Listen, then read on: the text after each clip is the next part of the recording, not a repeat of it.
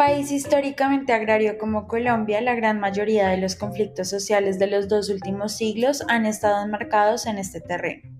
En el país, la estructura agraria se caracteriza por la falta de aprovechamiento de tierras productivas, por la tendencia hacia, su concentración y por el mal uso del suelo. En este contexto de visible desigualdad en la propiedad de la tierra es que lo agrario se sitúa en el centro del conflicto armado colombiano. El Estado tiene una deuda histórica con el país, con las memorias de despojo y de resistencia que comparten campesinos y comunidades que no son recordadas en nuestro imaginario colectivo. Es importante que nos preocupemos por entender los procesos de ocupación y apropiación del territorio, las irregularidades en los derechos de propiedad, el papel que han jugado en esta problemática los actores armados y el impacto que tienen fenómenos como el despojo de tierras y la pobreza de la población rural en el país. La tenencia de la tierra ha generado innumerables conflictos entre los diferentes protagonistas de esta historia. Por un lado, tenemos a los propietarios que no están en disposición de ceder los privilegios que históricamente les han sido dados. Por otro lado, nos encontramos también con el Estado, que ha promovido proyectos insuficientes para solucionar el problema. Pero recordemos que en medio de estos dos se encuentran los campesinos desprovistos de tierra, que en sus propias palabras han tenido que enfrentarse a un panorama en el que hay mucha tierra en pocas manos y muchas manos sin tierra. Hoy en Historia Colombiana Deconstruida los invitamos a pensar en el problema de la distribución desigual de la tierra en el país y en sus continuidades y rupturas en el contexto del conflicto armado. ¿En qué consiste una reforma agraria? Una reforma agraria es un tema estratégico que básicamente, como su nombre lo dice, lo que busca es dar una nueva forma al campo o a la tierra laborable. Estas nuevas formas se pueden crear haciendo cambios ya sea en la repartición de tierras, en la manera en que se deben trabajar estas tierras o en las posibles diferentes soluciones para problemas específicos que afectan el campo colombiano, como lo fueron en su tiempo y que aún así siguen afectando el campo, como el conflicto armado, el desplazamiento forzoso de los campesinos, el desempleo, la pobreza, el narcotráfico, la falta de tecnología en el campo, etc. A lo largo de la historia de Colombia han habido tres reformas agrarias. La primera fue dada a través de la Ley 200 de 1936, la cual estableció la extensión de dominio a favor del Estado sobre las tierras incultas que no se hayan cultivado durante 10 años continuos a partir de su vigencia, y también dio unas condiciones para que los campesinos pudieran apropiarse de las tierras en las que se encontraban trabajando por mucho tiempo.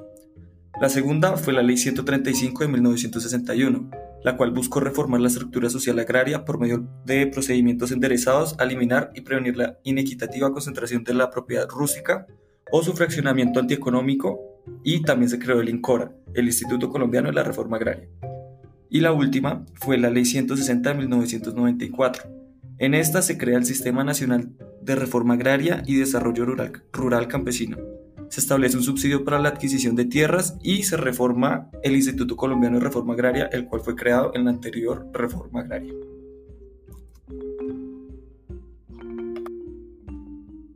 Para nombrar algunos casos puntuales que evidencian la problemática, empezamos con la historia de vida de Trino Morales, que narra en primera persona la larga lucha de las comunidades indígenas y los grupos campesinos del Cauca contra los grandes terratenientes de la zona que les arrebataron parte de sus tierras.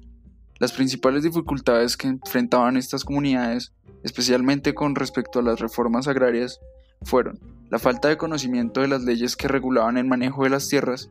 y de los procedimientos legales que les beneficiarían, la falta de representación y la desconexión y el desinterés de las organizaciones del Estado. Otro caso conocido es el de la organización Mujeres con Visión, una cooperativa de mujeres víctimas directas del conflicto armado en la región Caribe,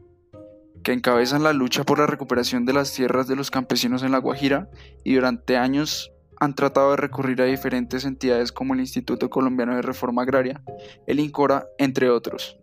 Pero estas no han tenido mucho interés en desarrollar un trabajo organizado que de verdad beneficie a los campesinos de la región, situación que da a conocer que los trabajos realizados con las reformas hasta el momento no son, no son suficientes para que los verdaderos afectados por el conflicto sean reparados de forma efectiva.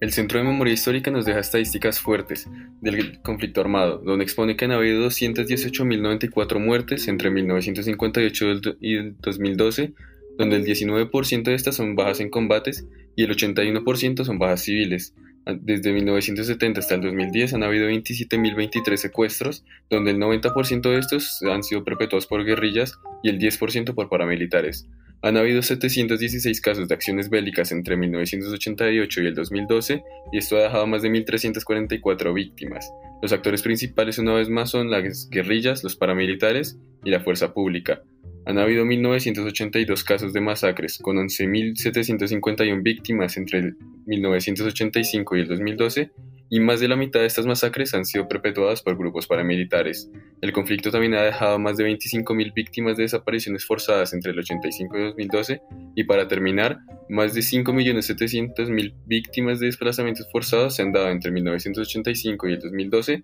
de las cuales 4 millones se han dado entre el 96 y el 2012. Para finalizar, es pertinente mencionar una política agraria relativamente reciente y diferente. Esta es la Ley 70 de 1993, que estipula el reconocimiento a las comunidades negras que han venido ocupando tierras baldías en las zonas rurales ribereñas de los ríos de la cuenca del Pacífico, de acuerdo con sus prácticas tradicionales de producción, el derecho a la propiedad colectiva. En este sentido, esta reforma parcial ha sido efectiva, pues hasta el 2016 se han logrado entregar títulos de propiedad colectiva a más de 168 consejos comunitarios del Chocó. Esto resulta trascendental para el bienestar de las comunidades en el sentido de que los habitantes pueden proteger sus recursos naturales de la explotación foránea, siendo la actividad minera un ejemplo de estas actividades. De igual manera, al dejarse de reconocer estos territorios como baldíos, se generan incentivos a la protección, la permanencia y la inversión sobre el territorio. En términos de cifras, se hace evidente esta mejora de bienestar, pues el estudio hecho por Peña et al. Muestra una mejora en el ingreso per cápita de los, hogares, una menor proporción de personas en pobreza extrema y mayores tasas de asistencia en educación primaria.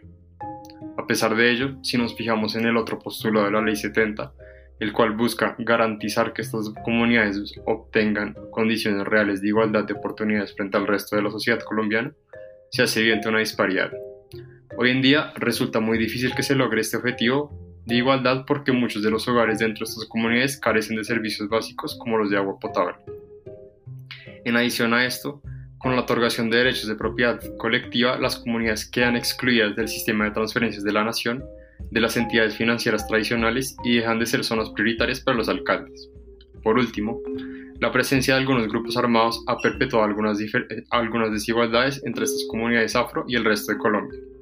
Teniendo en cuenta esto, se hace evidente que la poca presencia estatal ha impedido que proyectos de este tipo salgan adelante completamente.